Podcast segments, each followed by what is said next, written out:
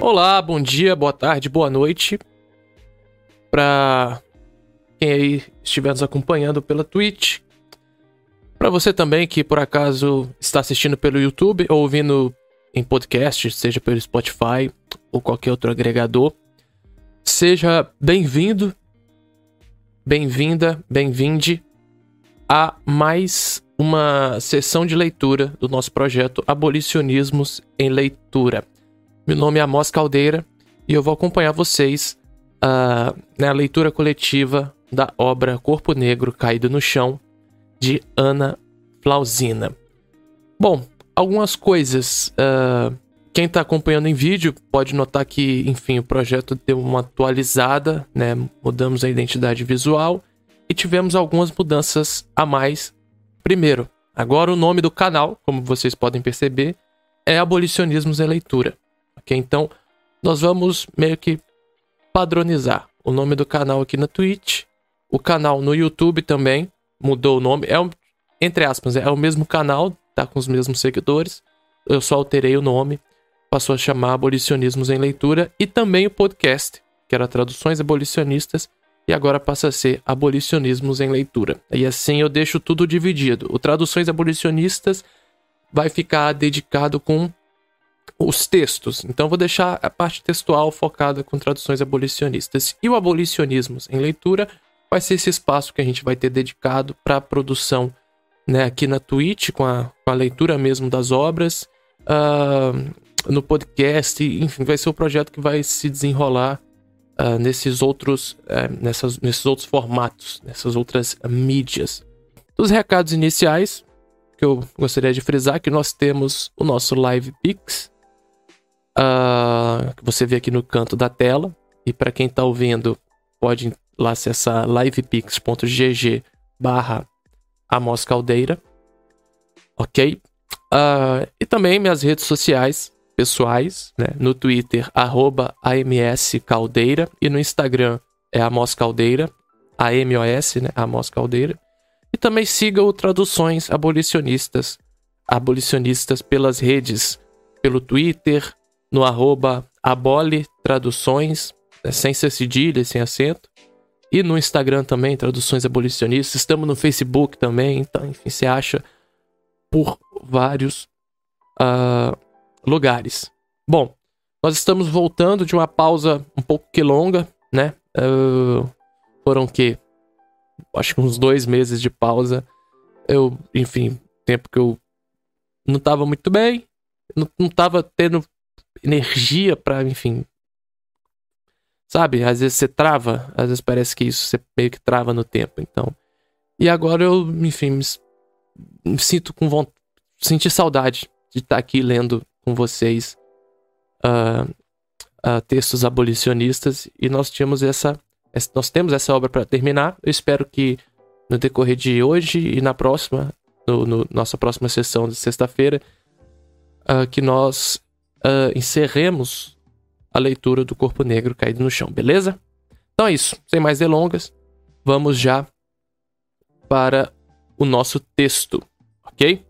Nós paramos na página 87.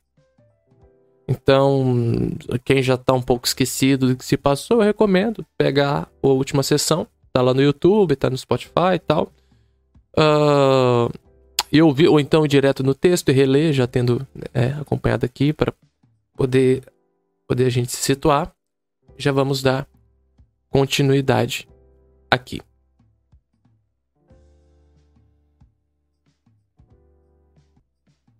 Dessa maneira, o policiamento ostensivo nos bairros populares restringe a livre movimentação dos indivíduos e aumenta sobremaneira as chances de criminalização dos habitantes das periferias. Dentro desse universo, o estereótipo da delinquência, atrelado à imagem do negro, tem sido considerado um fator fundamental na atuação da polícia. Sérgio Adorno confirma essa hipótese com o resultado de uma pesquisa realizada com o intuito de investigar o acesso diferenciado entre brancos e negros à justiça criminal em São Paulo. Início da citação. Maior incidência de prisões em flagrante para réus negros, 58,1%, comparativamente com réus brancos, 46,6%. Indica igualmente que há maior proporção de réus brancos em liberdade do que de réus negros, 27% e 15,5%, respectivamente. Se os réus negros parecem, ao menos na fase judicial, menos constrangidos a, a confessar autoria de delito, parecem mais vulneráveis à vigilância policial cerrada.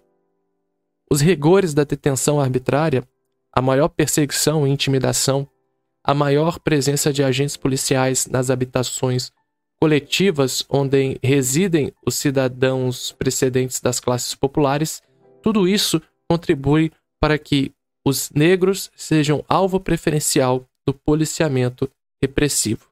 Fim da citação. Mas a manipulação do sistema penal para a contenção do contingente negro no interior da pauta neoliberal não se restringe em absoluto ao âmbito do controle policial.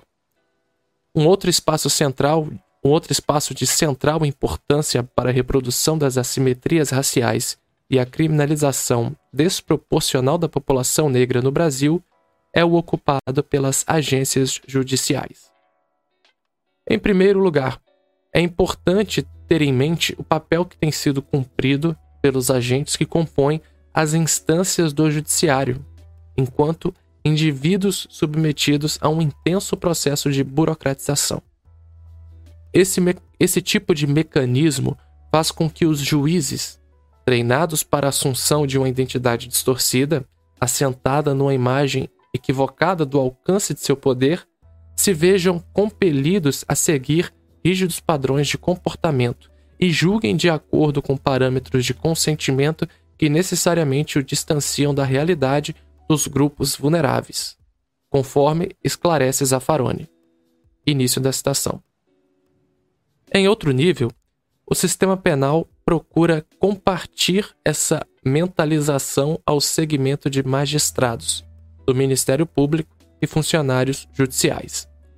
Seleciona-os dentre as classes médias não muito elevadas e lhes cria expectativas e metas sociais da classe média alta que, enquanto as leva a não criar problemas no trabalho e não inovar para não os ter, cria-lhes uma falsa sensação de poder, que os leva a identificar-se com a função, sua própria identidade resulta comprometida e os isola até da linguagem dos setores criminalizados e fossilizados, pertencentes às classes mais humildes, de maneira a evitar qualquer comunicação que venha a sensibilizá-los demasiadamente com a sua dor. Esse processo de condicionamento é o que denominamos burocratização do segmento judicial. Fim da citação. Assim sendo, as agências judiciais estão vocacionadas para o exercício de uma atividade de reprodução das assimetrias instauradas e não de questionamento da operacionalização do sistema penal.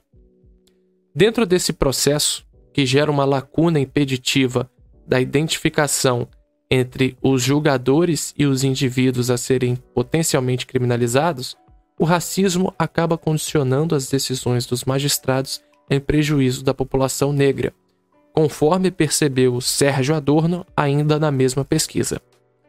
Início da citação. O mais significativo foi verificar maior proporção de réus negros condenados, 68,8%, do que de réus brancos, 59,4%, em virtude do cometimento de crime idêntico. A absolvição favorece preferencialmente brancos comparativamente a negros, 37,5% e 31,2%, respectivamente. Tudo sugere, por conseguinte, uma certa afinidade eletiva entre raça e punição. Fim da citação. Dessa maneira, as agências da criminalização secundária, seja nas marcas evidentes das intervenções policiais ou no âmbito cerrado na liturgia do judiciário, cumprem um papel decisivo na moldura da criminalidade, desde parâmetros de mercado, sim, mas sem abrir mão dos processos de recrutamento racialmente consagrados dentro da pauta neoliberal. Essa agenda de controle diferencial tem sido notadamente pautada por mecanismos que vinculam o medo e desumanização dos segmentos vulneráveis, agora estampada na animalização e demonização da imagem dos criminalizados. Afinal, como bem pontua Vera Batista, aspas, no limiar entre o século XX e o XXI, o medo não é só consequência deplorável da radicalização da ordem econômica. O medo é um projeto estético que entra pelos olhos, pelos ouvidos, pelo coração. Fecha aspas. É justamente dentro desse projeto estético, alicerçado pelos parâmetros da pureza e da limpeza social, que o racismo passa a se constituir enquanto pedra angular fundamental no recrutamento dos indivíduos pelo sistema penal.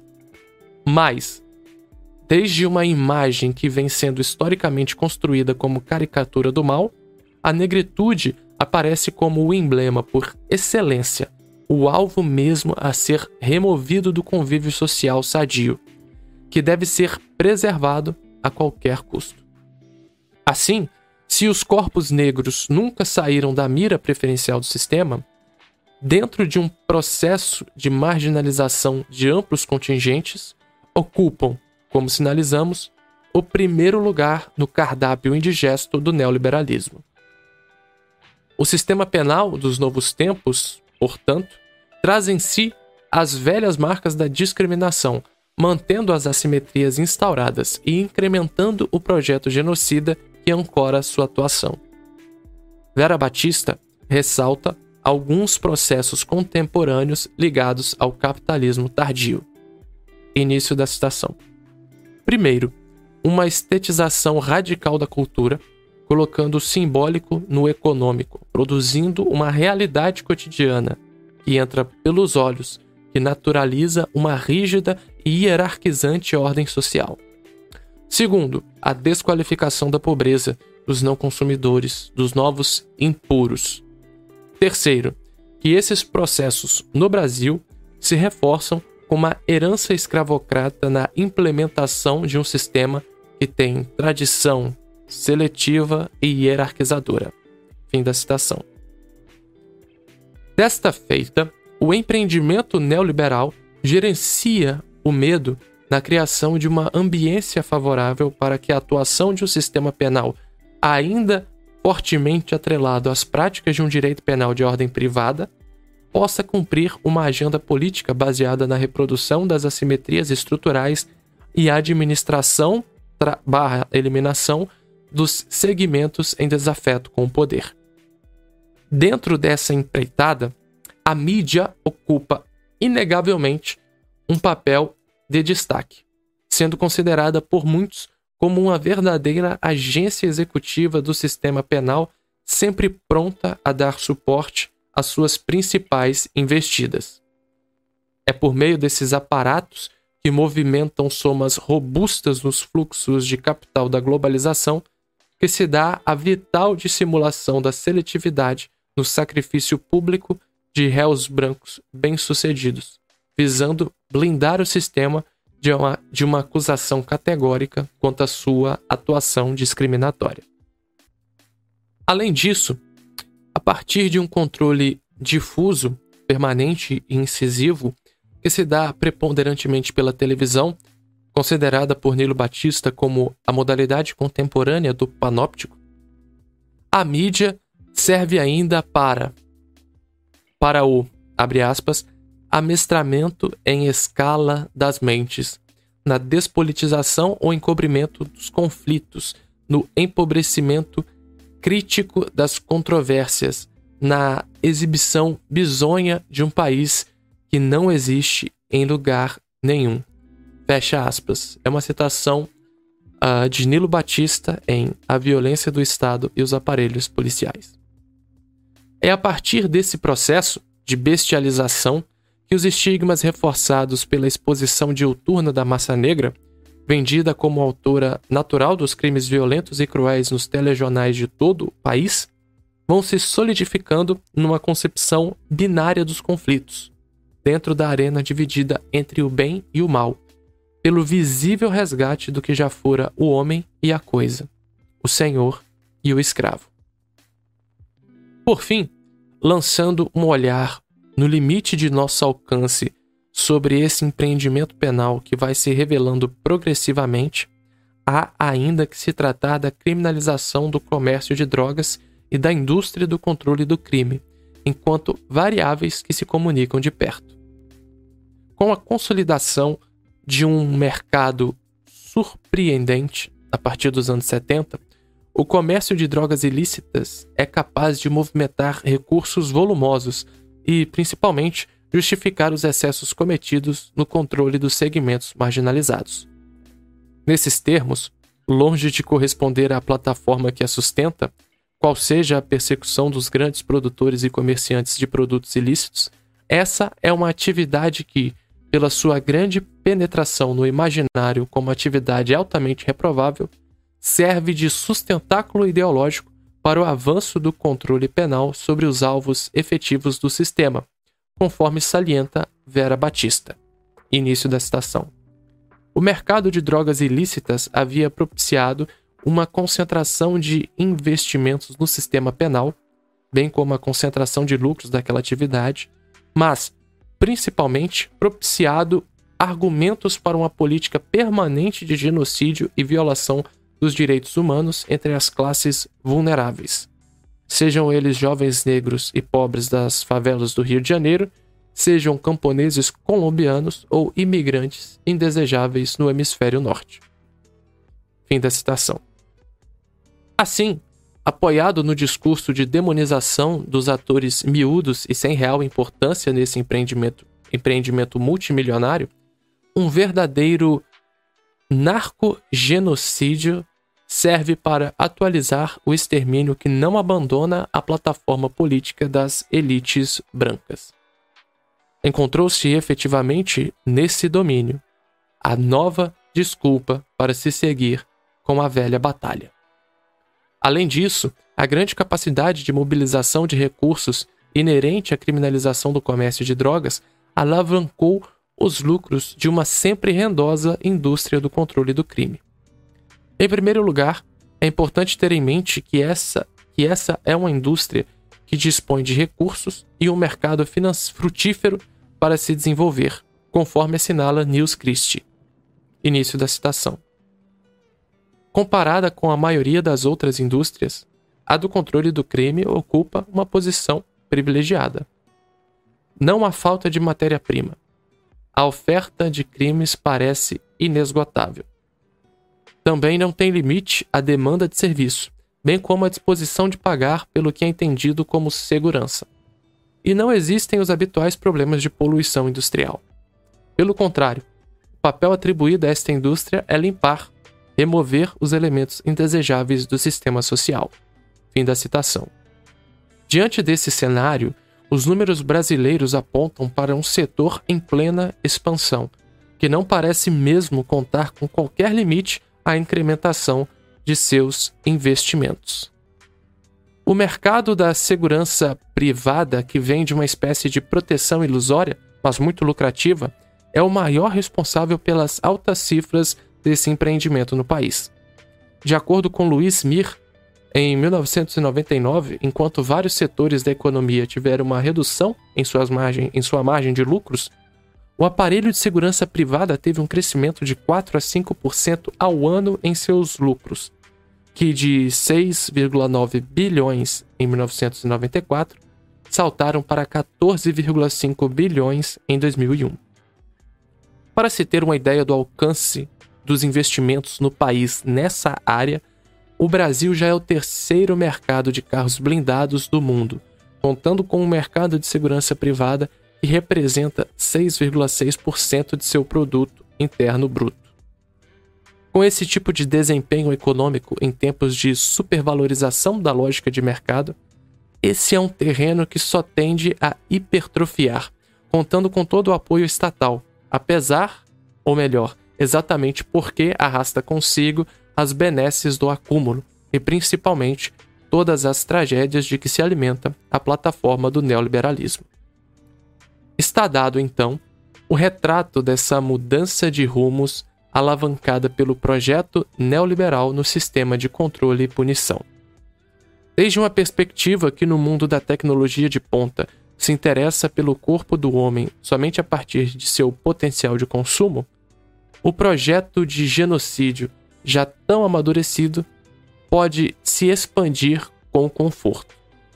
Assim, o programa de extermínio, que, como veremos, se adequou perfeitamente aos propósitos da democracia racial dentro do sistema penal republicano positivista, é assintosamente aprofundado por essa nova tendência.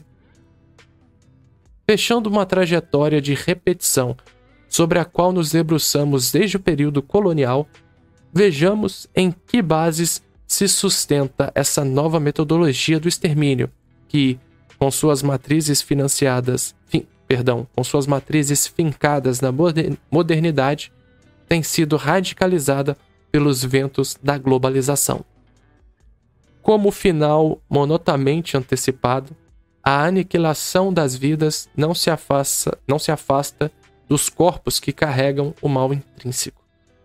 Materializado nos signos do cabelo crespo, pele escura, beiço largo, bunda grande.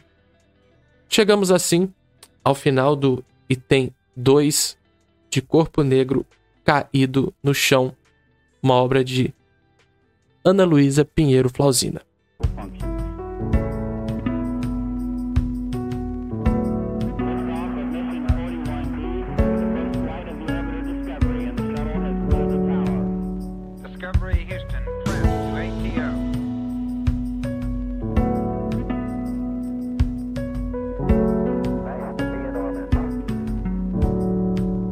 Estamos de volta para continuar a leitura.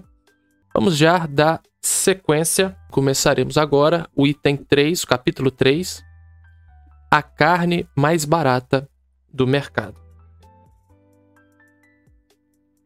Para alcançarmos o tipo de relacionamento que atualmente vigora entre racismo e sistema penal no Brasil, ainda restam alguns questionamentos a serem formulados no que tange a recepção pela modernidade da pauta genocida que lhe for entregue com todo o zelo necessário pelo regime imperial.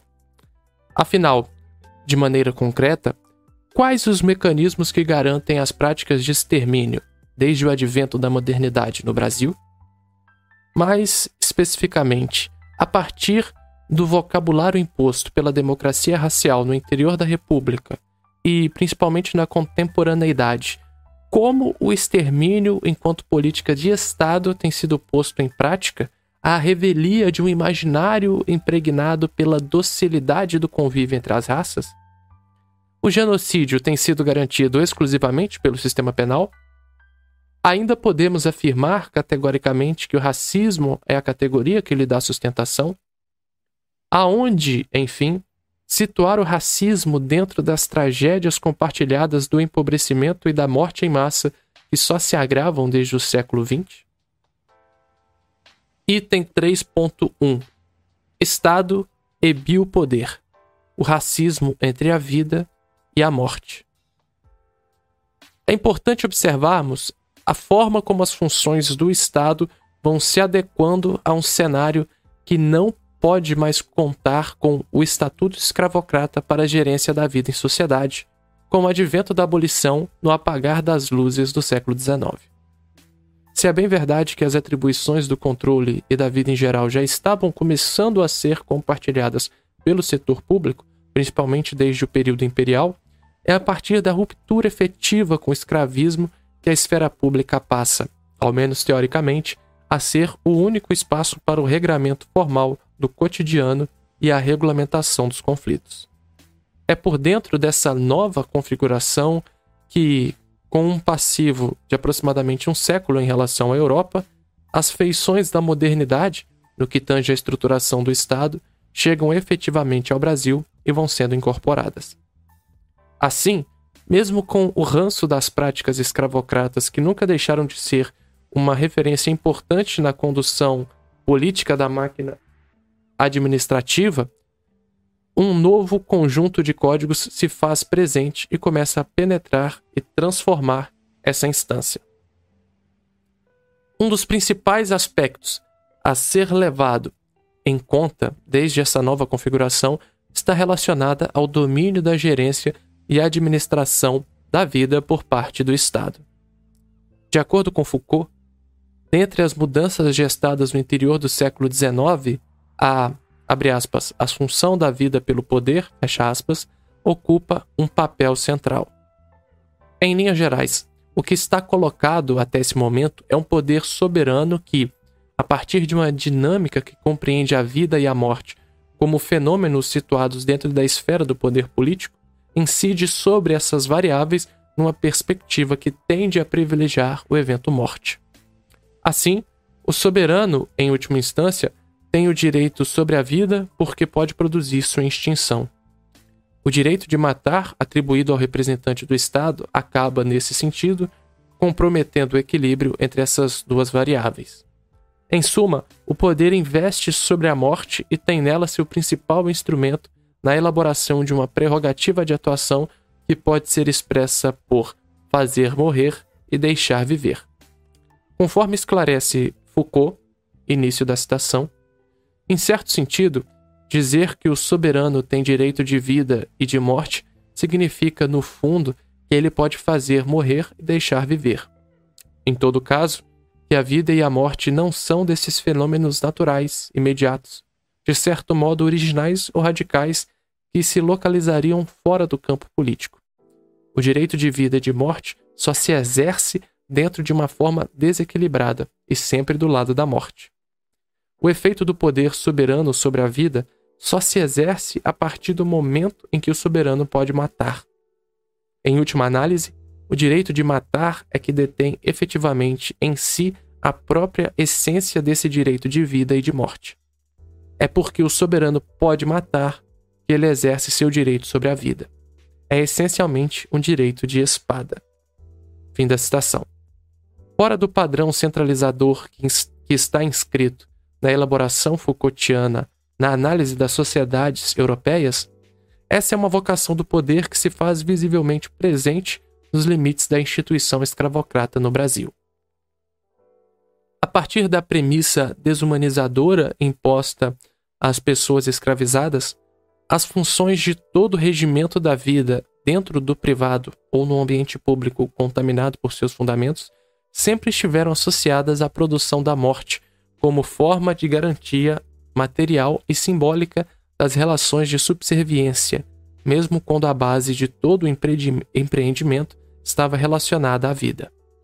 Ou seja, a preservação da existência humana, indispensável à continuidade do regime de trabalhos forçados, se dava com os espólios de um direito de espada, que, pela sua natureza intrínseca, acaba pendendo para o lado da morte. Extremamente diluído e fragmentado, o poder de fazer morrer e deixar viver esteve colocado como pressuposto na administração de um direito penal privado que vigorou expressamente até os limites do século XIX, adentrando por um discurso enviesado nos séculos subsequentes, conforme salienta Nelo Batista. Início da citação. Estruturalme estruturalmente exterminador, segundo Emília Viotti da Costa, a mortalidade, a mortalidade infantil entre os escravos de Eito era quase de 90%, o regime escravista, que não hesitava em matar, doméstica ou publicamente, autores de condutas que, mesmo indiretamente, o quesitonassem, por exemplo, qualquer ofensa física contra o senhor, alguma familiar seu, ou feitor, ou sua mulher, tinha cariz insurrecional presumido e conduzia à pena de morte sem, sem recurso algum. Lei nº 4, de 10 de junho de 1835. O regime escravista, através da pena de açoites, buscava a preservação da mão de obra ainda disponível. Fim da citação. Superando esse primeiro momento decisivo da história nacional, há, entretanto, uma mudança de rumos que transforma, ou melhor, agrega outro tipo de exercício do poder sobre os eventos vida e morte que deve ser analisado de perto. Trata-se de uma perspectiva observada desde o final do século XVIII dos países centrais que, afastando o foco do disciplinamento dos corpos, investe sobre a gerência da vida a partir dos problemas suscitados pela emergência da categoria população. Nesse novo empreendimento, a atenção está voltada para o controle dos incidentes, o prolongamento da existência, a previsão dos perigos internos intrínsecos à convivência nesse tipo de coletividade. Sem abandonar completamente os pressupostos anteriores, o poder aos poucos vai priorizando a vida e secundarizando a morte.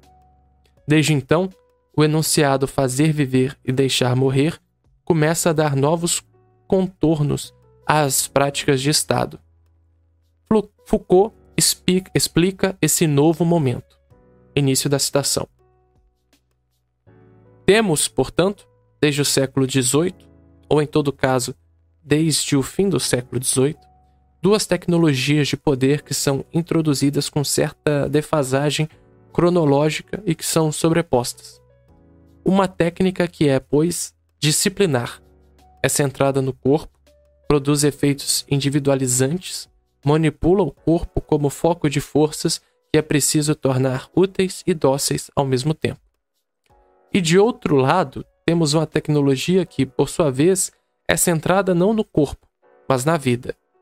Uma tecnologia que agrupa os efeitos de massas próprios de uma população, que procura controlar a série de eventos fortuitos que podem ocorrer numa massa viva. Uma tecnologia que procura controlar, eventualmente modificar, a probabilidade desses eventos. Em todo caso, em compensar seus efeitos. É uma tecnologia que visa, portanto, não treinamento individual, mas pelo equilíbrio global, algo como uma homeostase, a segurança do conjunto em relação aos perigos internos. Fim da citação. Obviamente, no Brasil, a recepção desse tipo de arquitetura administrativa vai estar pautada pela superação do sistema escravista, a partir do momento que a esfera pública, perdão. Uh, obviamente, no Brasil, a recepção desse tipo de arquitetura administrativa vai estar pautada pela superação do sistema escravista. A partir do momento que a esfera pública começa a compartilhar mais efetivamente com o privado os instrumentos de regramento social e se vislumbra a abolição como uma possibilidade concreta, já podemos sentir os movimentos do Estado em direção à vida em detrimento da morte. Nesse sentido, apesar das insinuações tímidas do período imperial, é com o advento da República que essa nova configuração começará a ser moldada efetivamente entre nós. É esse novo cenário forjado pelos contornos republicanos, é preciso de imediato relembrar, imerso no medo branco das possíveis insurreições, insurreições negras, trata de reinventar o argumento da desumanização para a massa liberta. A inferioridade jurídica do escravismo será convertida, portanto, numa inferioridade de tipo biológico, a partir de um discurso que vem tomando forma desde os debates abolicionistas do século XIX. Dentro dessa perspectiva, o que está empautado nessa nova configuração do poder é a ideia de pureza e superioridade das raças, que deve ser resguardada dentro do, dentro do tecido social.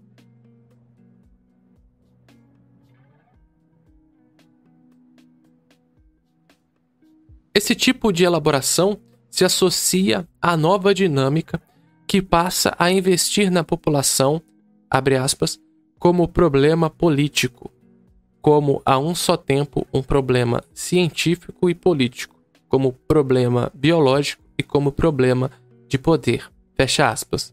Citação de Michel Foucault da obra Em Defesa da Sociedade. Afinal, com a abolição da escravatura e a formalização da cidadania para o contingente negro, ainda que precária e estruturalmente simbólica, a percepção sobre o segmento se altera. Antes, com o estatuto de mercadoria, os negros não ocupavam o mesmo espaço formal dos verdadeiros cidadãos. Estavam situados num espaço diferenciado. Por, eram, portanto, forasteiros, espiando do lado de fora de uma sociedade que o Estado deveria resguardar. Após o fim do regime de trabalhos forçados, os negros estão formalmente do lado de dentro, sendo parte constitutiva da população. A parte problemática, por certo, mas inegavelmente um componente interno ao grupo social. É preciso, desde então, na esteira desse novo projeto que está consolidando, tomar as providências para tornar essa população pura e sadia, apesar da mácula da negritude que está a impregná-la. Na conformação dessa nova roupagem institucional, que, como analisamos, assinalamos, passa a atentar para o resguardo da vida e a pureza da população, a medicina desempenha papel fundamental. Fazendo às vezes de planejadores urbanos, os médicos emprestarão seu discurso à configuração de uma nova espacialidade dentro das cidades, que, como vimos, irá se impor com o auxílio da truculência policial.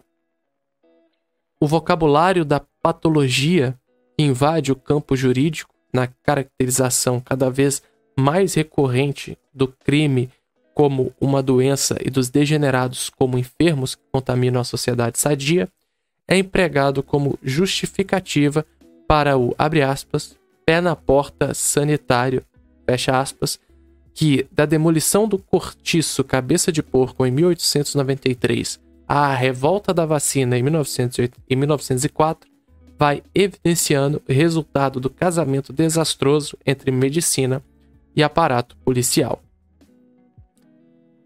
Se já nesses primeiros momentos do regime republicano a biopolítica, como Foucault caracteriza essa virada do poder na direção da vida, começa a operar de maneira visível inegável que será com a centralização que se verifica a partir dos eventos da década de 1930 que essa passa a vigorar de maneira mais contundente. Com uma tendência de, abre aspas, apagar os vestígios do conflito de raça para definir-se como luta de classe, fecha aspas, a assunção desse tipo de dinâmica na gerência das relações sociais foi de vital importância para a configuração do mito da democracia racial. Como padrão que tendeu a ser adotado em grande parte dos países na modernidade, o apagamento dos conflitos raciais foi levado às últimas consequências por uma elite indisposta a transigir em qualquer termo do pacto social. Assim, é importante ter em mente que um discurso como o da democracia racial para além de todas as idiosincrasias internas, só pode ser levado a efeito por estar imerso nesse pano de fundo que a modernidade desenhou. Mas se já sabemos que o Estado brasileiro passa a atuar nos moldes do biopoder, atentando para as devassas necessárias na manutenção da saúde pública e ao uso da prerrogativa de se silenciar quanto à matéria racial, como em nenhum outro lugar, onde estaria o domínio, o domínio da morte? Enfim, nesse tipo de estrutura que está no encalço da vida, como o Estado pode exercer sua função assassina? Se o objetivo está em preservar o contingente populacional dos ricos e das eventualidades que conduzem à morte, como a esfera pública pode enfim reclamá-la, produzi-la? Para Foucault, o racismo é a variável que vai dar conta dessas indagações. Assim, nas sociedades de normalização em que o Estado opera preferencialmente na esteira de um projeto de manutenção da vida, é o racismo que vai sustentar a produção da morte. A partir das distinções de tipo biológico que atravessam uma população, será possível ao Estado recrutar os indivíduos a serem eliminados, numa perspectiva que garante a manutenção de uma sociedade pura e saudável. Dentro do esquema assumido pela modernidade, o racismo passa a ser a condição para o direito de matar, daí toda a sua centralidade para o funcionamento do Estado. Foucault esclarece, início da citação.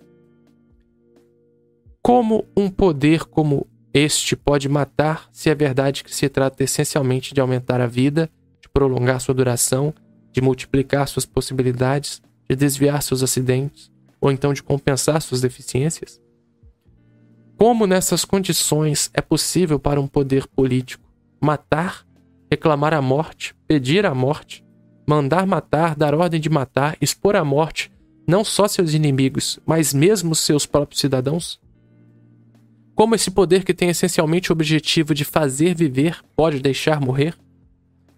Como exercer o poder da morte? Como exercer a função da morte num sistema político centrado no biopoder? É aí, creio eu, que intervém o racismo. Com efeito, que é o racismo? É, primeiro, o meio de introduzir, afinal, nesse domínio da vida de que o poder se incumbiu, um corte o corte entre o que deve viver e o que deve morrer. Fim da citação. Importante nota de rodapé número 195 sobre sociedades de normalização. Início da nota. De acordo com Foucault, as sociedades de normalização são aquelas em que convivem de maneira complexa os padrões da disciplina do corpo e da regulamentação populacional, desde uma gerência cada vez mais sofisticada da vida dos seres humanos. Nas palavras do autor, início da citação, a sociedade de normalização é uma sociedade em que se cruzam, conforme uma articulação ortogonal, a norma da disciplina e a norma da regulamentação. Dizer que o poder no século XIX incumbiu-se da vida é dizer que ele conseguiu cobrir toda a superfície que se estende do orgânico ao biológico, do corpo à população, mediante o jogo duplo das tecnologias de disciplina de uma parte e das tecnologias de regulamentação de outra. Fim da citação e fim da nota 195. Dessa maneira, a metamorfose do racismo se completa, sem nunca perder sua substância fundamental. Se como justificativa para a subjugação era antes explicitado nos processos de disciplina dos corpos, serve agora aos mesmos propósitos, nos calabouços de um empreendimento que investe sobre as balizas do convívio social. Com o poder centrado na conservação da vida, aspas, o racismo é indispensável como condição para poder tirar a vida de alguém, para tirar a vida de, dos outros. Fecha aspas. Citação também de Michel Foucault em Em Defesa da Sociedade. Dentro da perspectiva marginal que adotamos, o genocídio assinalado anteriormente está subscrito por essa mesma variável. Entendendo o racismo como o fundamento da morte, estão necessariamente sobre ele assentadas as bases da, das políticas de eliminação. E é assim que, numa linha de continuidade que só enxerga sofisticações, nunca rupturas efetivas, o projeto de extermínio da população negra encontra espaço para sua renovação dentro das promessas vazias da modernidade. Vamos para uma, mais uma breve pausa.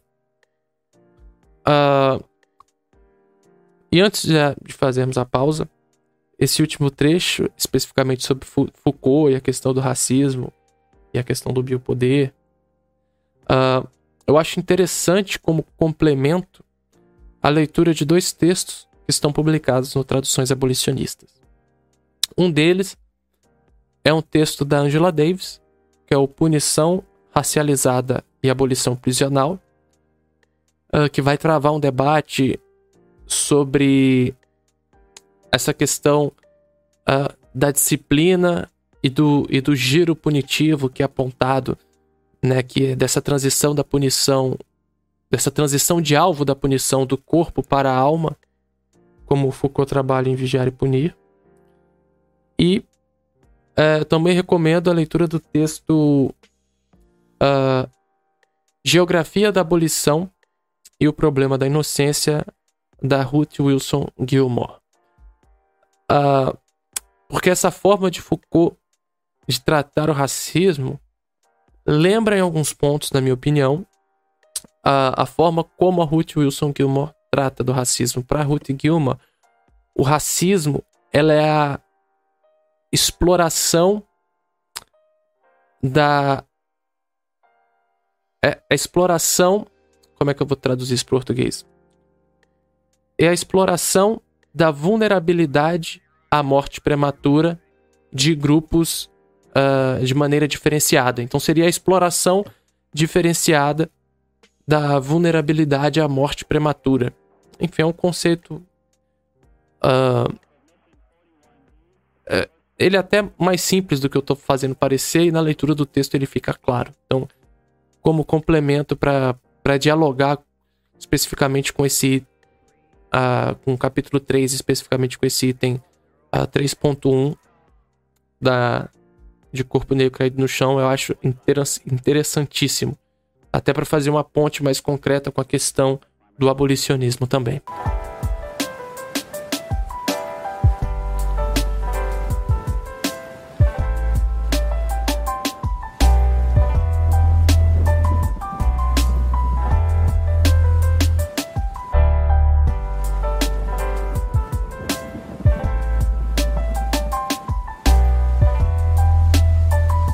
Isso aí, de volta para darmos sequência à leitura de Corpo Negro caído no chão. É importante perceber que, dentro desse quadro geral, a produção da morte não está circunscrita à atuação do sistema penal. Não se trata, como alerta novamente Foucault, aspas, simplesmente do assassínio de direito, mas também de tudo que pode ser assassínio indireto. O fator de expor a morte, de multiplicar para alguns o risco de morte, ou, por simplesmente, a morte política, a expulsão, a rejeição, etc. Fecha aspas. Essa é uma citação também de Foucault em, em Defesa da Sociedade. Atentando para a realidade brasileira, a atuação estatal na produção da morte está inscrita nas diversas vulnerabilidades construídas em torno do segmento negro. A pauta de extermínio que se inundou, nos, nos, que inundou os discursos do século XIX principalmente com a proximidade da abolição, será recepcionada no interior da República dentro dessa nova metodologia. Assim, assim, embalado na cantiga da democracia racial, o Estado foi, pela precarização da vida do continente negro, construindo as condições para o descarte do segmento.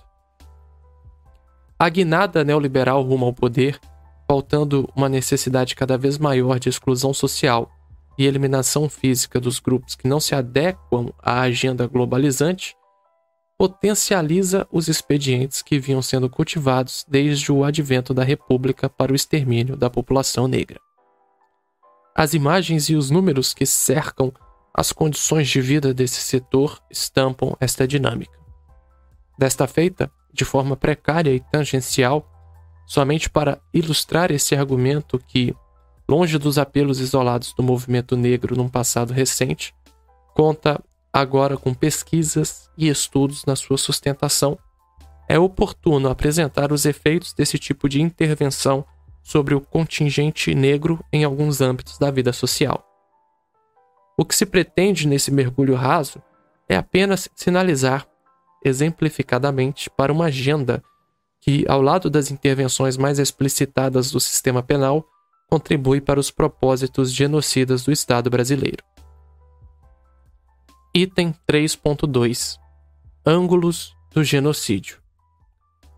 A configuração da espacialidade urbana que lançou a população negra desde o pós-abolição para as periferias de todo o país dá uma boa dimensão da precariedade e dos instrumentos de aniquilação física e simbólica que diuturnamente trabalham para extinguir o contingente negro brasileiro. Vilma Reis, analisando a realidade de Salvador, dá um bom testemunho dessa realidade. Início da citação. A maioria dos, a maioria dos bairros de Salvador é construída por uma arquitetura que, no futuro, chamaremos de usina do terror neo-escravista.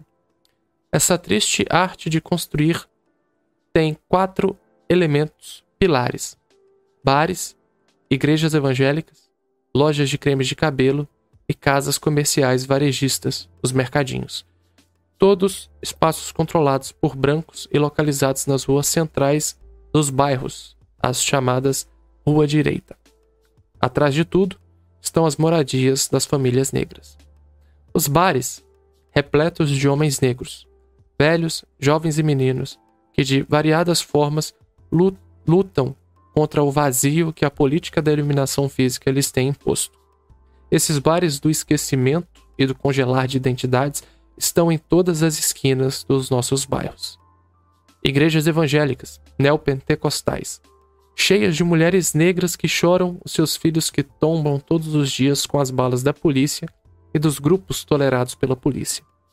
E lá onde, e lá onde pastores midiáticos estão tentando quebrar a nossa espinha dorsal, chamada ancestralidade, identidade, resistência. Lojas de creme de cabelo, onde nós, mulheres negras, diariamente sob a pressão da TV, das revistas e da escola, aprendemos desde cedo a, nos negar, a nos mutilar, a não gostar de nós mesmas. Aqui morreremos pela negação estética.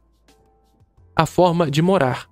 As moradias das famílias negras estão quase sempre nos becos, vielas, escadarias, ladeiras de barro, onde às vezes não há espaço para passar uma geladeira. Estas casas sem direito a reboco, e menos ainda a pintura, formam um triste espetáculo e denunciam a situação de, apartheid vigente. Os mercadinhos, casas comerciais varejistas.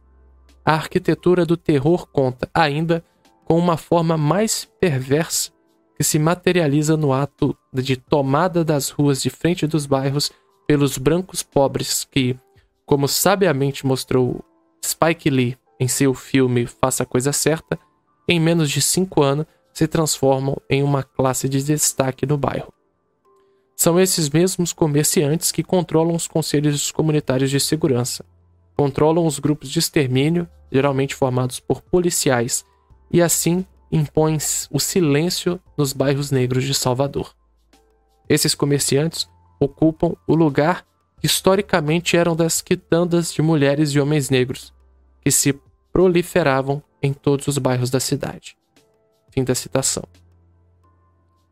Do ponto de vista da distribuição espacial, o segmento negro está, portanto, cercado por essa rede de desestruturação que, a partir de um processo de desencorajamento pessoal, somado às poucas alternativas sociais de reprodução da vida em sociedade e das investidas efetivas sobre sua corporalidade, tem a morte como seu principal fundamento.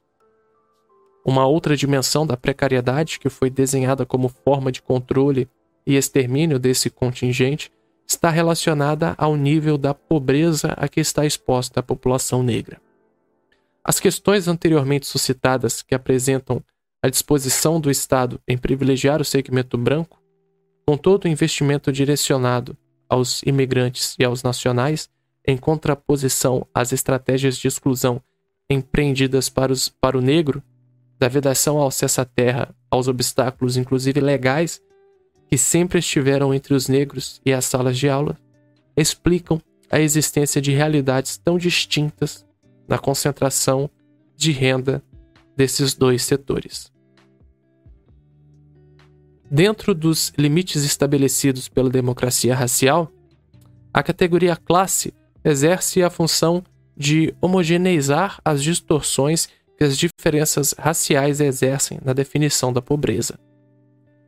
A pobreza branca está associada fundamentalmente às mazelas provocadas pela forma de estruturação econômica assumida desde a modernidade, agravando-se com o advento da globalização. A partir do momento em que a absorção da mão de obra se tornou um problema dentro de uma lógica de consumo e produção que reforça os patamares de concentração de renda e exclusão social em todo o mundo, há uma parcela do proletariado branco que começa a perder o espaço, antes assegurado e incentivado por um conjunto de políticas públicas, e a ter uma redução significativa em termos de renda. Já a pobreza negra não pode ser explicada exclusivamente pelas dinâmicas do capital. Para esse segmento, a pobreza foi construída enquanto possibilidade e utilizada como instrumento para a redução das condições de vida ao longo de todo o percurso histórico. Como sinaliza Luiz Mir, aspas, a pobreza é a mais extremada e requintada arma do Estado. Mata lentamente, reduz suas vítimas a andrajos humanos e é extremamente barata. Dentro desse entendimento, a pobreza foi o perdão, fecha aspas. Dentro desse entendimento, a pobreza foi o espaço deliberadamente projetado para a existência da população negra, a partir de todos os instrumentos de expropriação que o racismo conduziu em sua direção, conforme sustenta Edna Holland. Início da citação.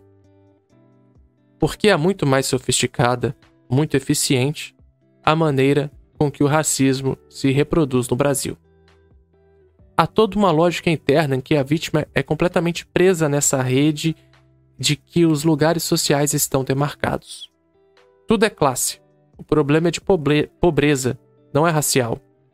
É extremamente exaustivo desmontar esse discurso e recolocá-lo o tempo interior, porque é lógico. A pobreza não é causa, é resultado. A pobreza pode ser causa de uma série de coisas, mas é fundamentalmente produto, resultado. Ninguém é pobre por natureza. As pessoas são pobres porque foram induzidas à pobreza. E o racismo existe exatamente para expropriar os grupos discriminados do acesso a todo e qualquer recurso. Um grupo que domina o poder em uma sociedade como o Brasil se apoderou de todos os recursos sociais: terra, capital, educação, serviço público, do sentido do que é belo. Fim da citação. É a partir desse processo que os números de pesquisas se avolumam ano após ano, retratando uma realidade em que a dimensão racial da pobreza e da riqueza no Brasil está estampada de maneira flagrante. Apenas para ilustrar essa realidade, a síntese dos indicadores sociais lançada pelo IBGE em 2004 revela que, em 2003, o rendimento médio da população ocupada negra, preta e parda ficou em torno de 50% do rendimento médio da branca. No que tange à apropriação da renda nacional, a pesquisa indica que entre os 1% mais ricos da população negra estão 87% de brancos, enquanto entre os 10% mais pobres, 68% são negros. Tendo acesso a essas informações, podemos agora compreender por que os esforços intelectuais que se voltam para a compreensão do fenômeno da concentração de renda no Brasil, que é uma das mais elevadas em todo o mundo, acabam por formular argumentos precários e tangenciais à realidade. Isso ocorre simplesmente porque, fora do padrão racial que determina a distribuição da renda, não há como apreender o referido fenômeno em toda a sua complexidade. Em última instância, a renda não consegue ser mais homogeneamente dividida entre os indivíduos, porque a sua distribuição não é regulada somente por mecanismos econômicos, contando também com uma barreira racial que impede o acesso de boa parte dos indivíduos a um montante mínimo do produto econômico. Enquanto essa variável não for assumida como um elemento central nessa equação, Qualquer tentativa de explicação sobre nossas assimetrias sociais que embase uma política de distribuição de renda no Brasil será necessariamente lacunosa e deficitária.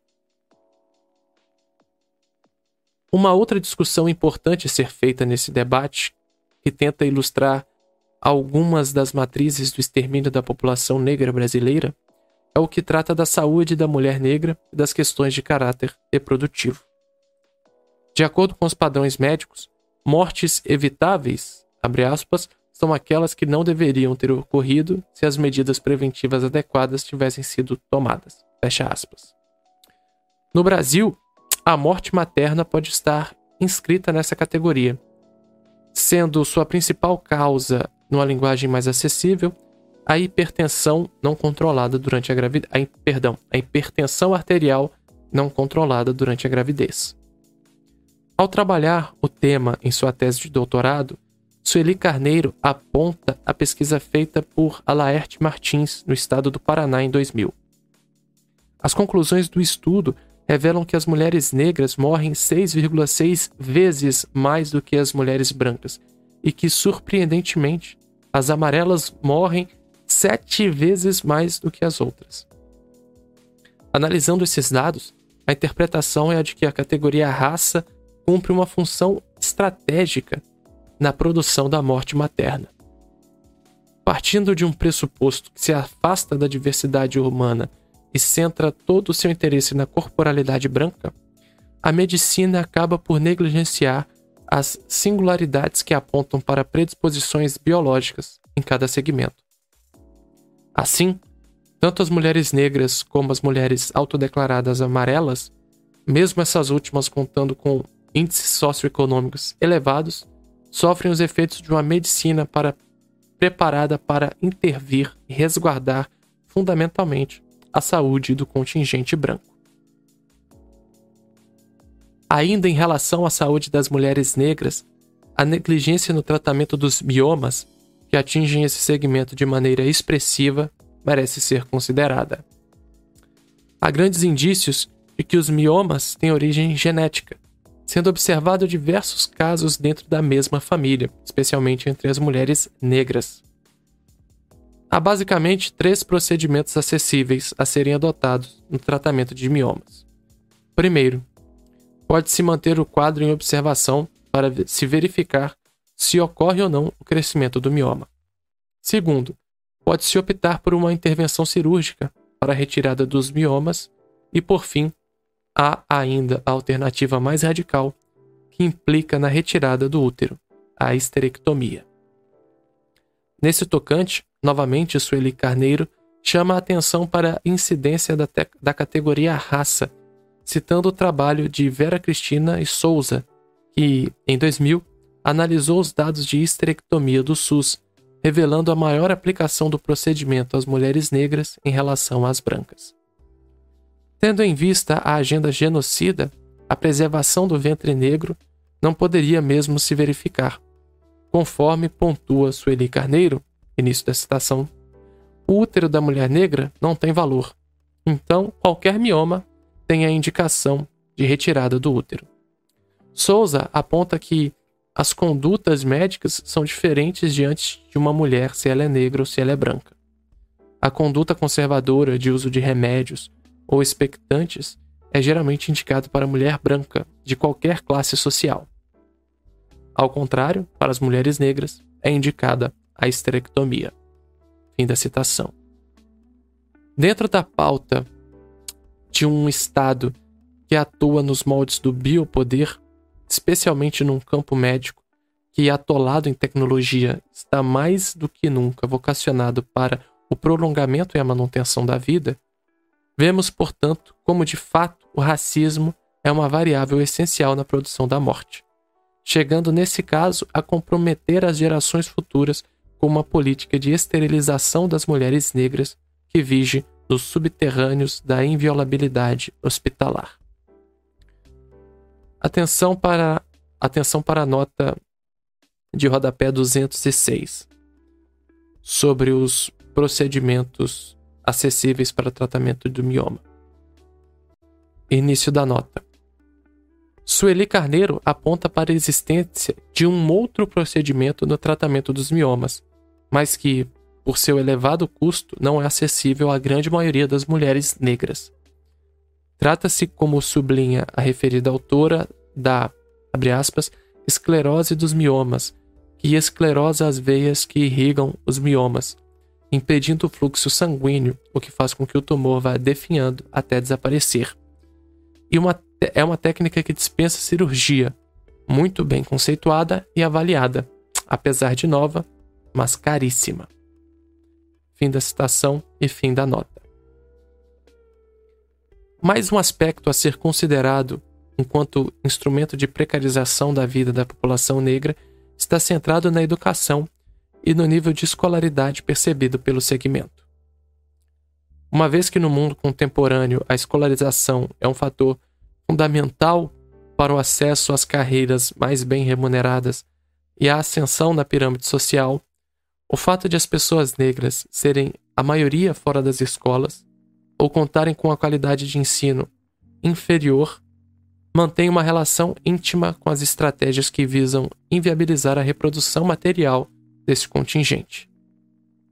Atentando novamente para a síntese dos indicadores sociais divulgada pelo IBGE em 2004, percebemos como o fator racial incide sobre a questão educacional. Os dados revelam que em 2003, do montante da população negra, preta e parda de 15 anos ou mais, 32% eram analfabetos funcionais, enquanto na população branca esse número era de 20%. É importante assinalar que, enquanto nas regiões Norte, Sudeste, Sul e Centro-Oeste essa proporção para a população negra não chegava a 30%, na região Nordeste era de 42%. Além disso, na, na população entre 18 e 24 anos, 46% dos brancos estavam cursando o nível superior, enquanto apenas 14% de negros tinham a mesma oportunidade. Por fim, podemos destacar que nas, na faixa dos 15 a 17 anos, embora 86% dos brancos e 79% dos negros estivessem na escola, somente 14% dos estudantes negros de 18 a 24 anos de idade cursavam o nível superior, contra 46% dos estudantes brancos da mesma idade.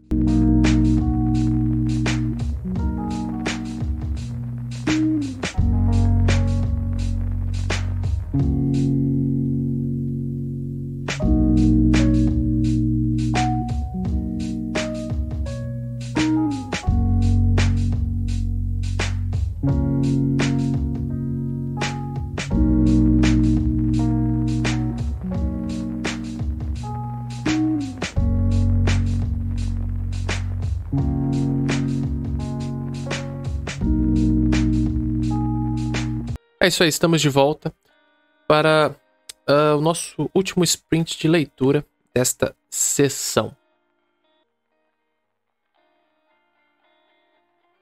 Além do aspecto quantitativo que revela incontestavelmente o empreendimento racista de afastamento da população negra dos recursos de educação formal, há ainda que se atentar para as implicações simbólicas que essa investida sobre os processos pedagógicos acarreta.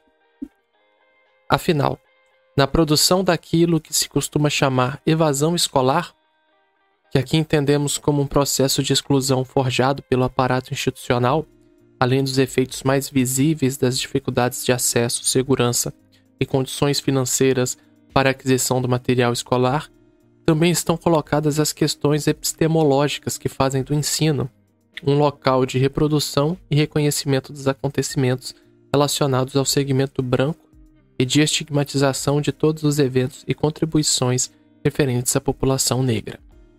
Se, como salientamos em outro momento, a construção do passado é fundamental na afirmação de um sentido de coletividade, a forma como os conteúdos são apresentados nos livros didáticos brasileiros, desprovidos de um sentido de diversidade substantivo, não pode ser descartada enquanto um fator que contribui para o distanciamento dos negros dos espaços formais de educação.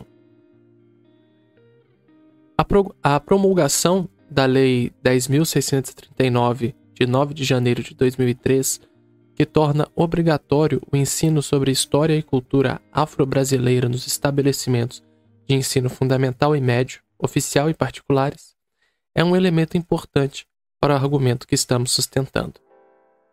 Resultado das conquistas dos movimentos negros na luta pela inclusão de conteúdos referentes à trajetória do segmento nos currículos escolares, a enunciação de uma lei como essa é, antes de tudo, a confissão de que há uma ausência, deliberadamente construída do nosso ponto de vista, do aporte histórico e simbólico próprios da população negra nos espaços oficiais de ensino.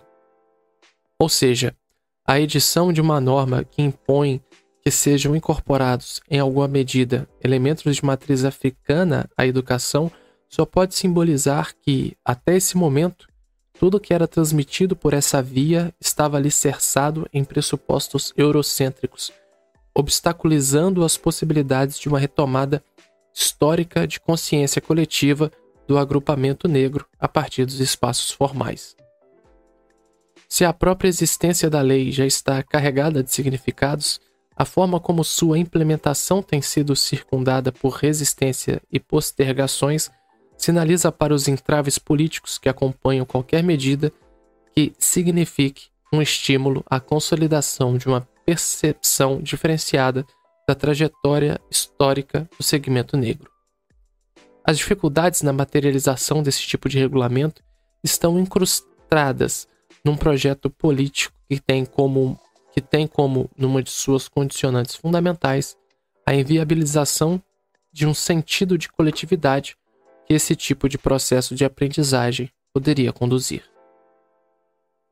Dentro da análise que norteia o presente trabalho, é importante ainda sinalizar para o fato de que os sistemas escolar e penal operam com metodologias muito próximas, cumprindo ambos a função precípua de garantir as assimetrias sociais.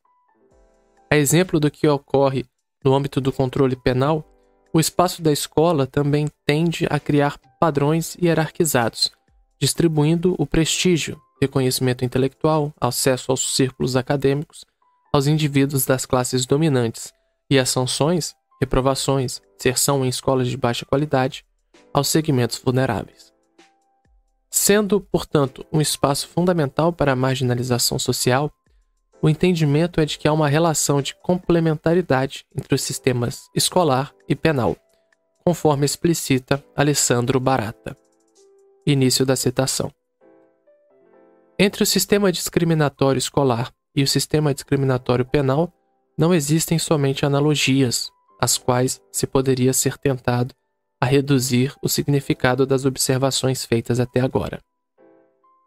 O nexo funcional entre os dois sistemas no âmbito de um mecanismo global de reprodução das relações sociais e de marginalização, está provado pela existência de uma ulterior série de mecanismos institucionais, os quais, inseridos entre os dois sistemas, asseguram a sua continuidade e transmitem, através de filtros sucessivos, uma certa zona da população de um para outro sistema.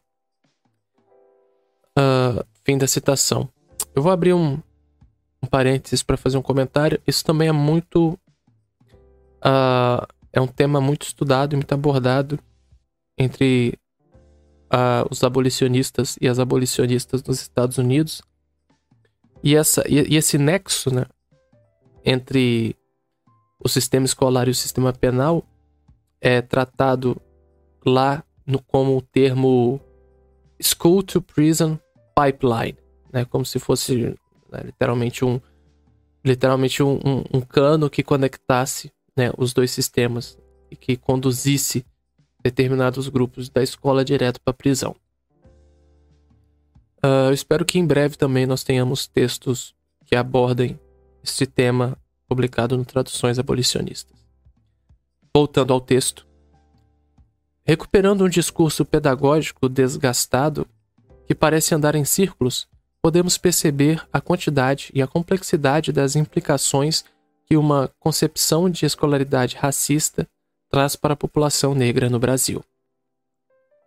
Espaço fundamental na marginalização, sobretudo dos jovens negros, o sistema escolar é manuseado como mais um mecanismo de base na vulnerabilização do segmento.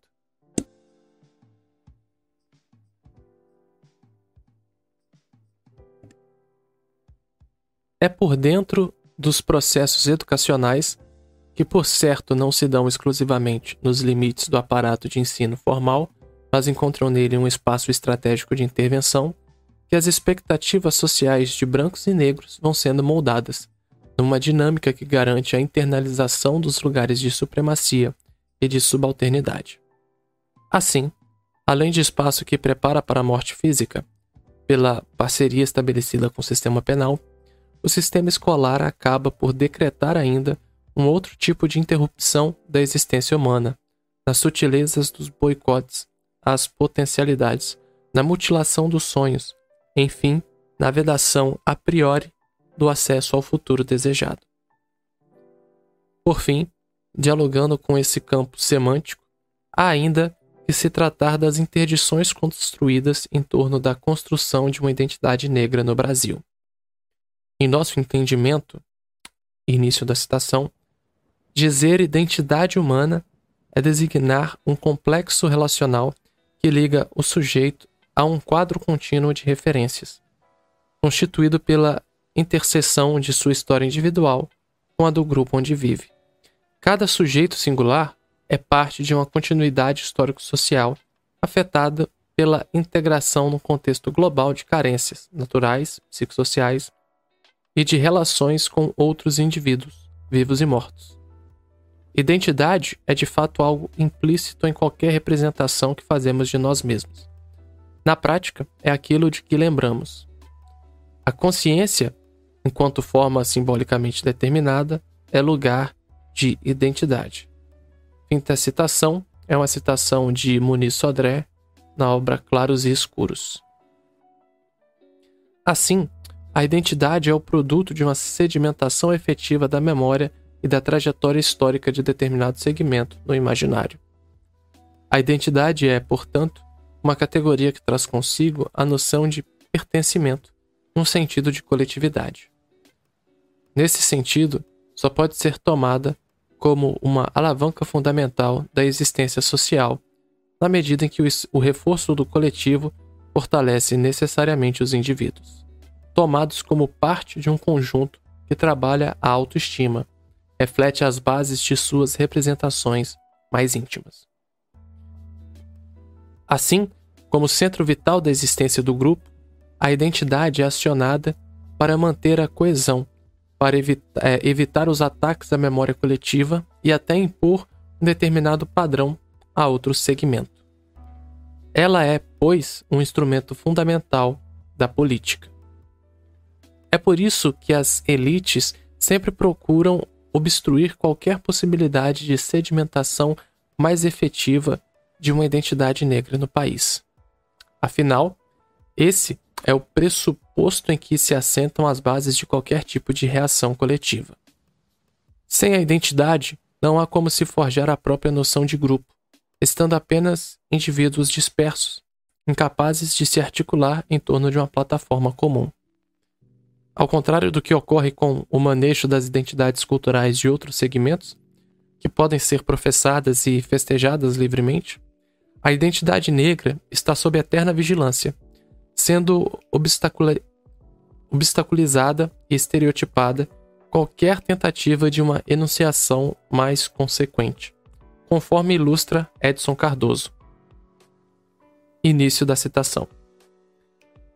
As páginas de internet que oferecem serviços aos que desejam obter o reconhecimento da cidadania italiana falam nos apelos da voz do sangue, em resgate das origens, na recuperação de uma série de valores afetivos e nossa própria identidade, e finalmente no desejo de poder manter vivas as relações com o país de nossa herança cultural. São 25 milhões de brasileiros que podem usufruir dessas delícias. A identidade judaica se manifesta nesses termos entre nós. Abre aspas. Sou parte de uma longa corrente humana formada desde os tempos bíblicos até nossos dias, a corrente do judaísmo. Reconheço-me nos milhões de seres humanos com que partilho a condição judaica. Sofri com aqueles que foram perseguidos, morri com aqueles que foram exterminados, mas orgulho-me daqueles que deram a sua contribuição à humanidade, nas artes, nas ciências, na literatura, na política. Não acredito que alguém possa ser indiferente ao judaísmo Tal forma de alienação não é possível. A marca judaica pode tornar-se tênue, mas não se desfaz. Fecha aspas. Esse é um fragmento de um texto de Moacir Scliar, renomado escritor brasileiro. Como se pode ver, são exemplos de manifestações eloquentes de identidade cultural, dentre outras, perfeitamente aceitáveis entre nós. Os problemas começam quando pressionamos para alargar os limites dessa perspectiva parcial, quando enfrentamos as distorções ideológicas de uma noção de diversidade que se recusa a incluir negros e índios.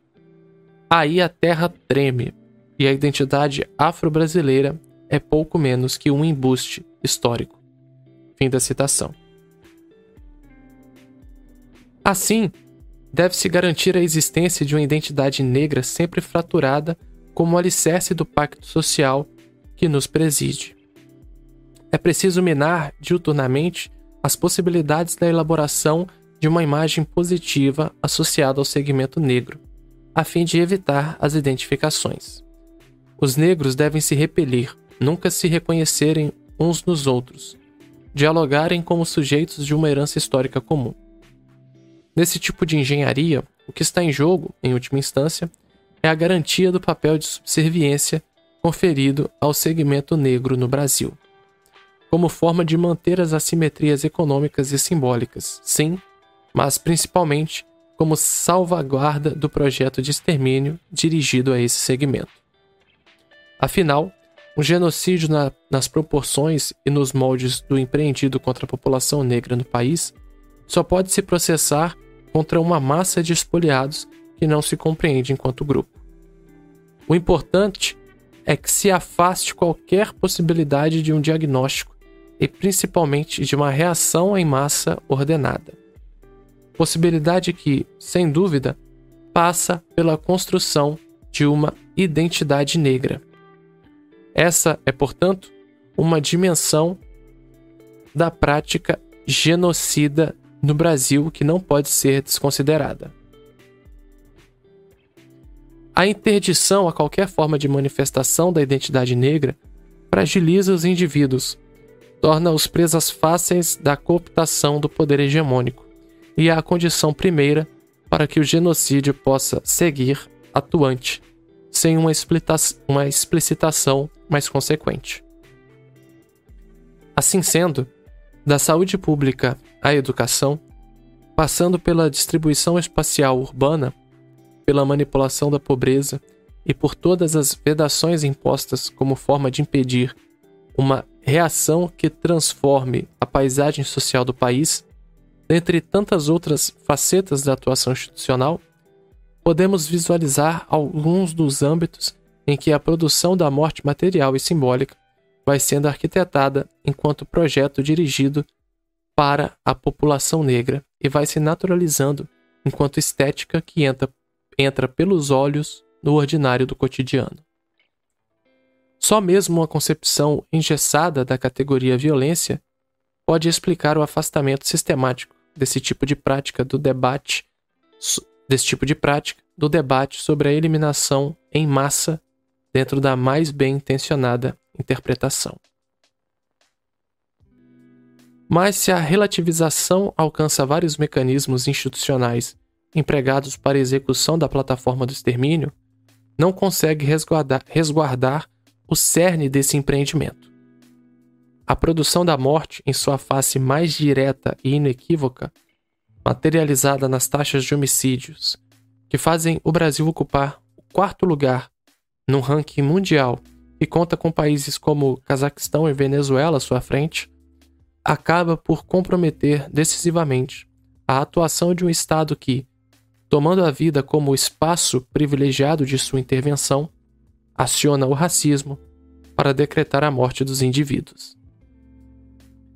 A partir de um estudo feito pela Unesco, em parceria com outras instituições, que tange a essa problemática, é possível ter uma boa radiografia dessa realidade.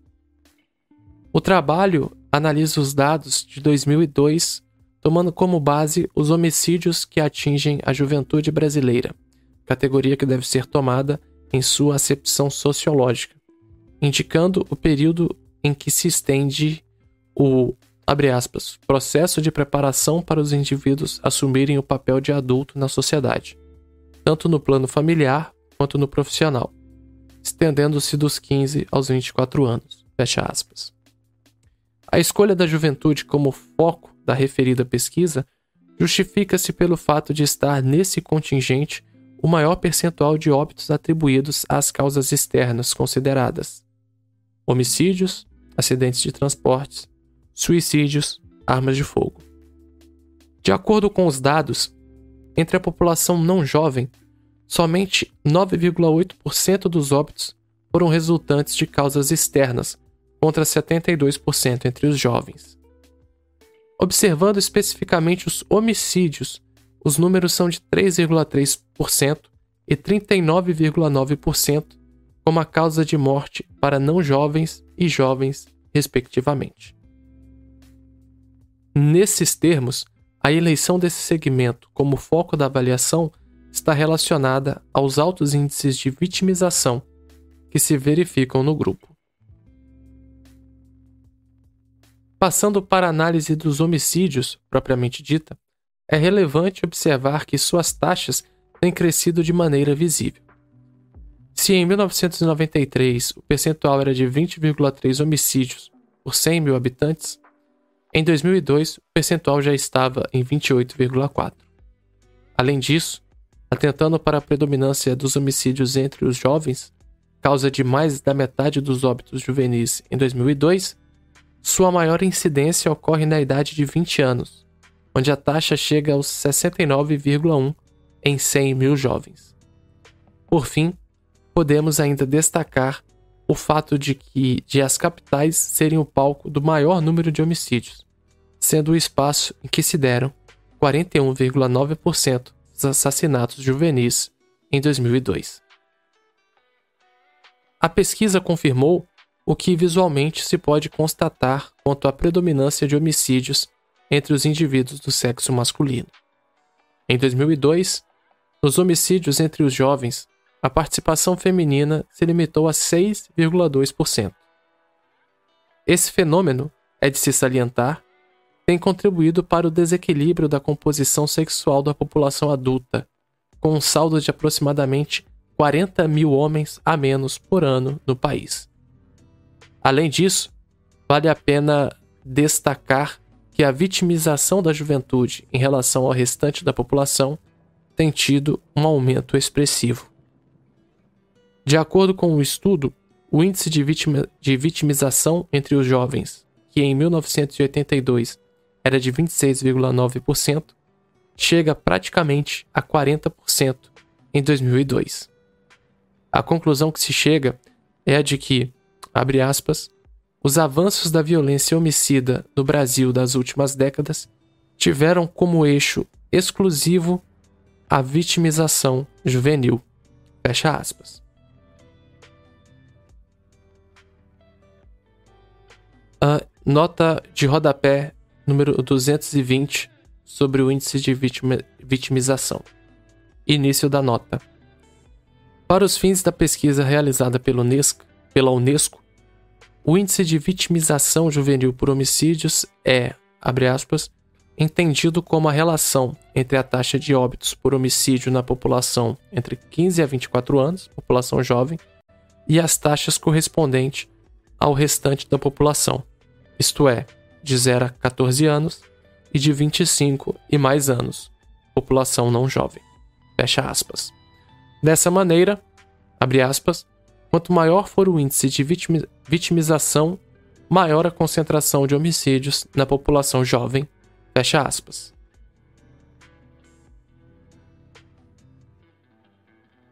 Analisando os dados sob o ponto de vista racial, a pesquisa revelou os efeitos decisivos dessa investida sobre a população negra.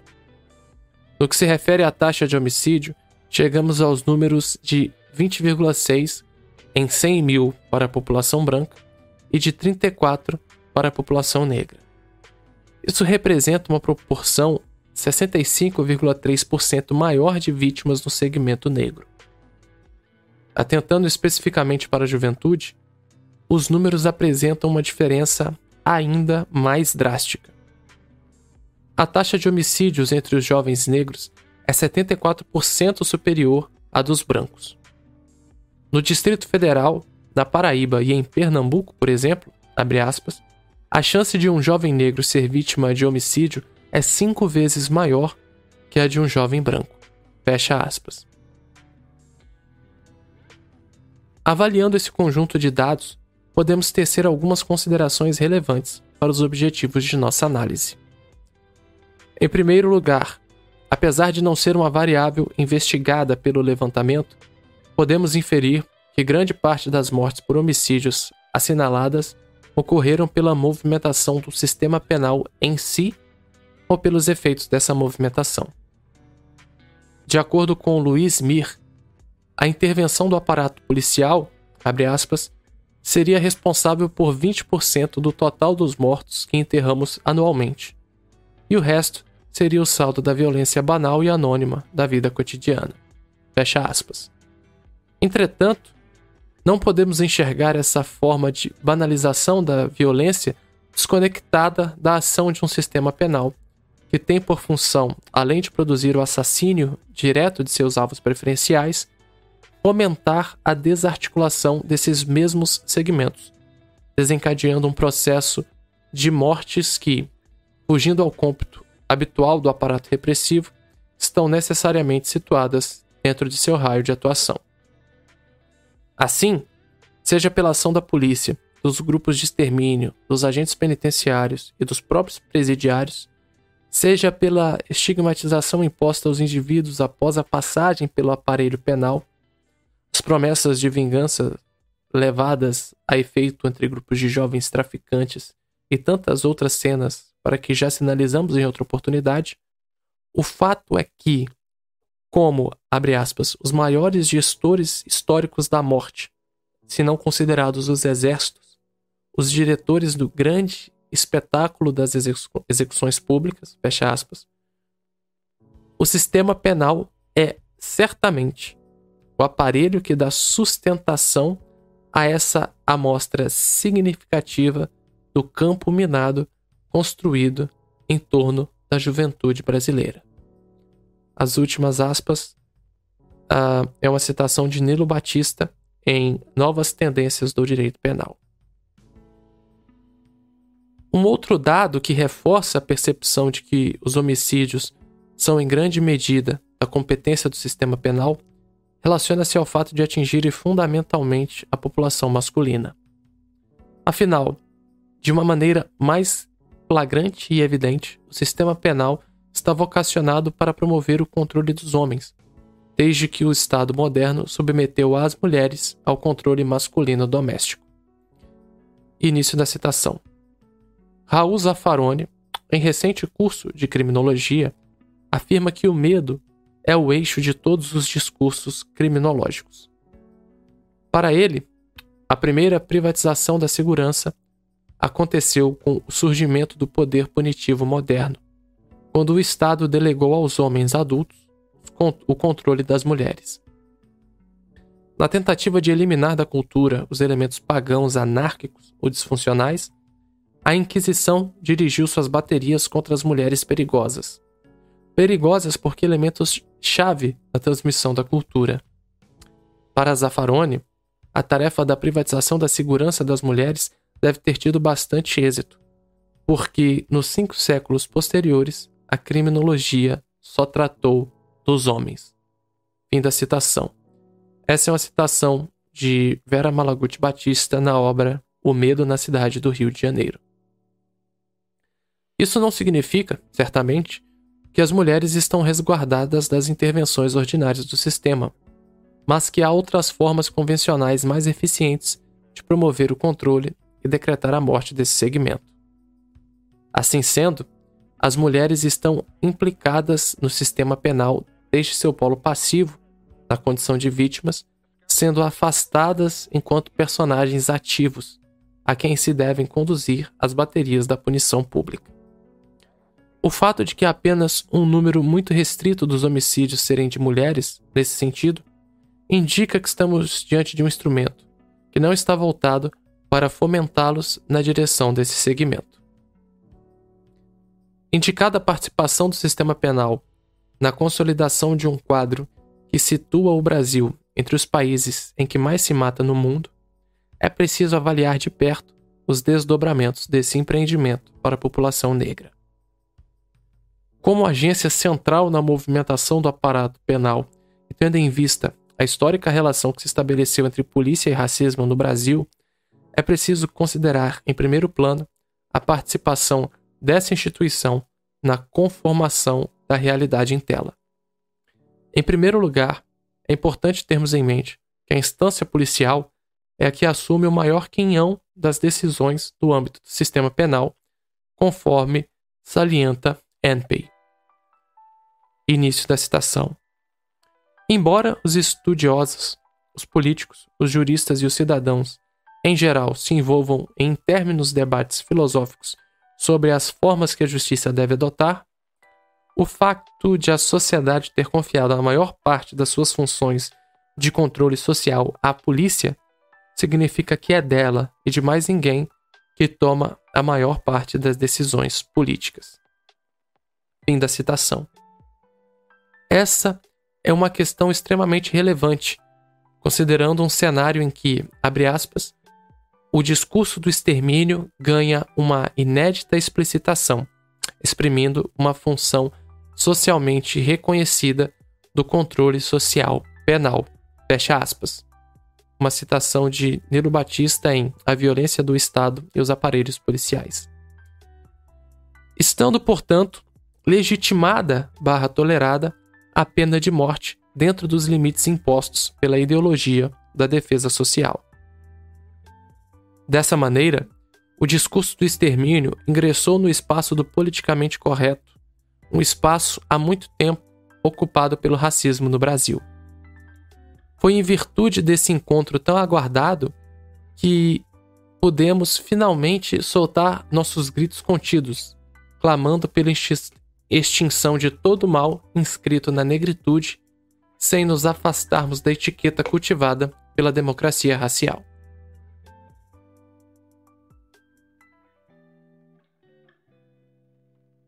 Animada por esse tipo de percepção, a polícia, enquanto agência detentora de um alto grau de poder discricionário, molda sua atuação.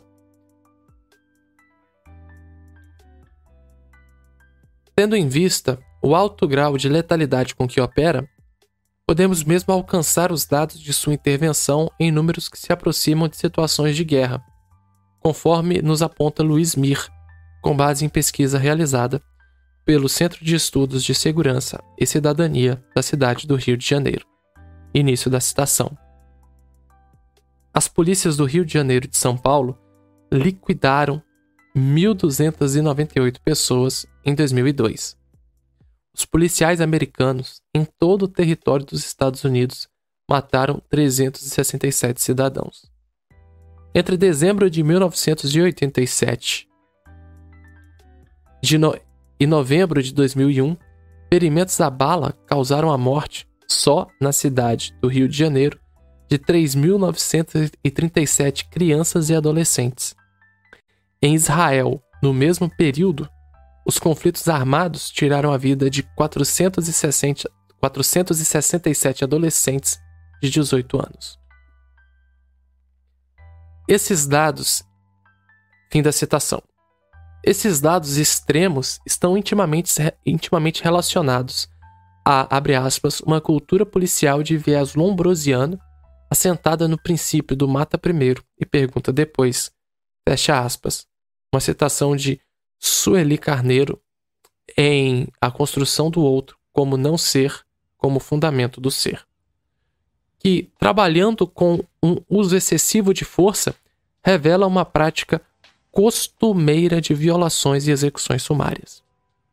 Agindo com esse tipo de metodologia, a atividade policial produz um número maior de vítimas letais do que de feridos, envolvendo um grande número de execuções, que podem ser demonstradas pelas várias perfurações nos corpos, o direcionamento dos disparos para áreas vitais e o excesso de casos em que há incidência de tiros pelas costas.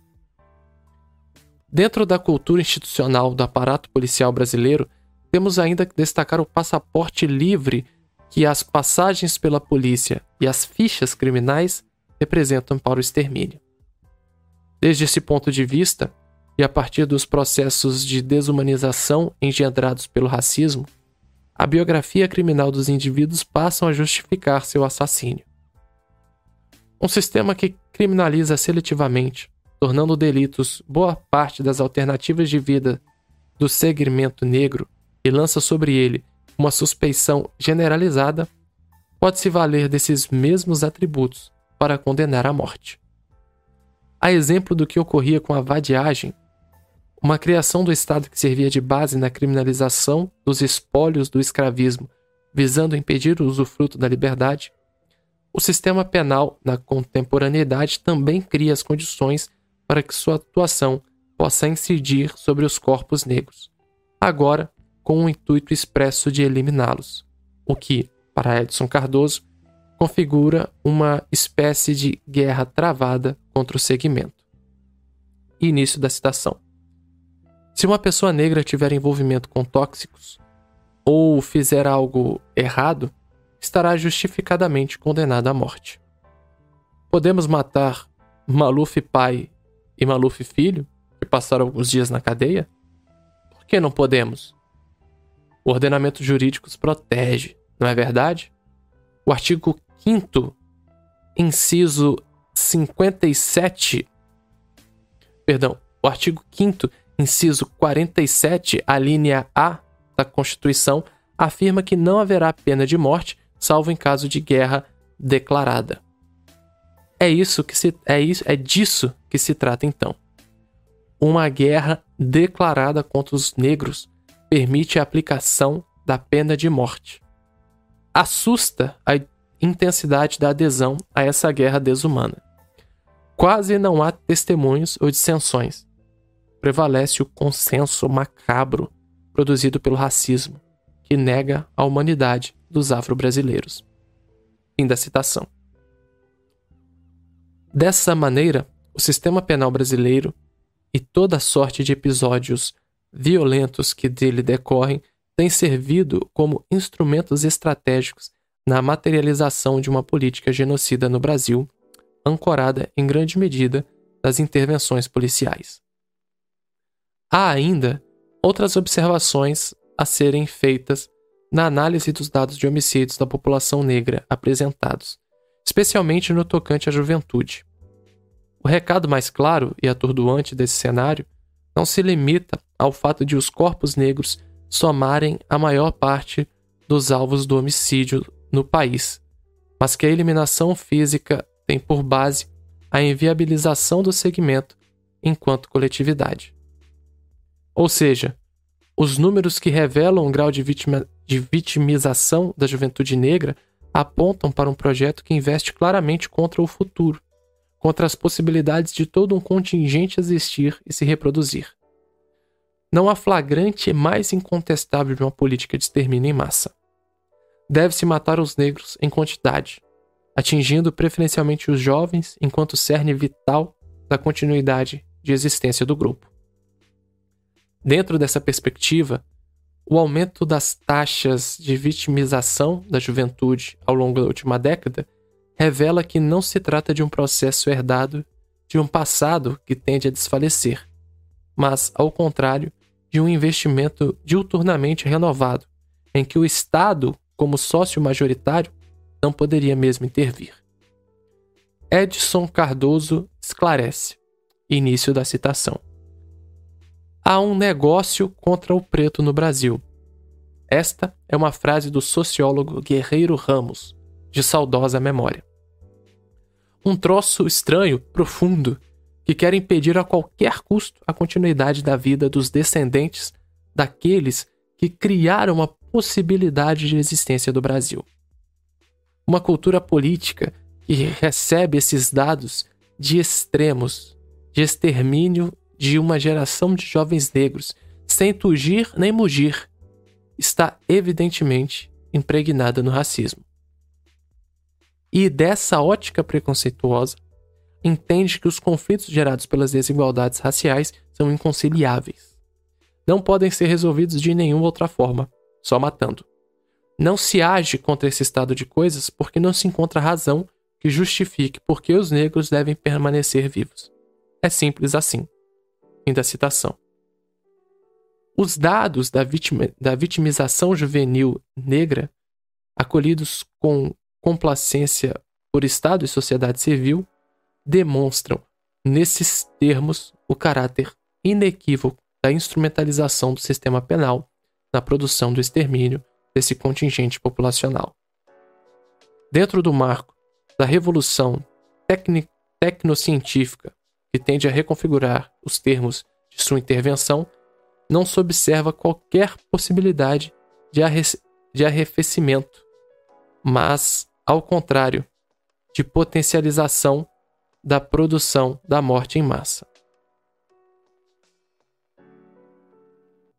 Chegamos aqui uh, ao final dessa sessão de leitura coletiva do nosso projeto Abolicionismos em Leitura, com uma obra Corpo Negro Caído no Chão, de Ana Flausina. Sempre bom lembrar, uh, para você que está assistindo pelo YouTube ou ouvindo pelo Spotify, nós temos o nosso Live Pix, que você pode apoiar e ajudar o canal. Uh, quem está vendo pelo YouTube, obviamente, tem o QR Code aqui no canto da tela.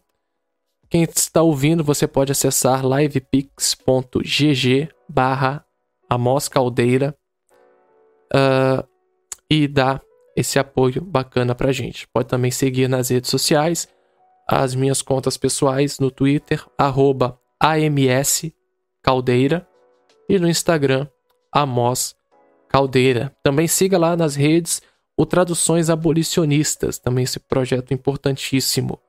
Uh, no Twitter é abolitraduções e no Instagram é Traduções Abolicionistas, também no Facebook, Traduções Abolicionistas, beleza?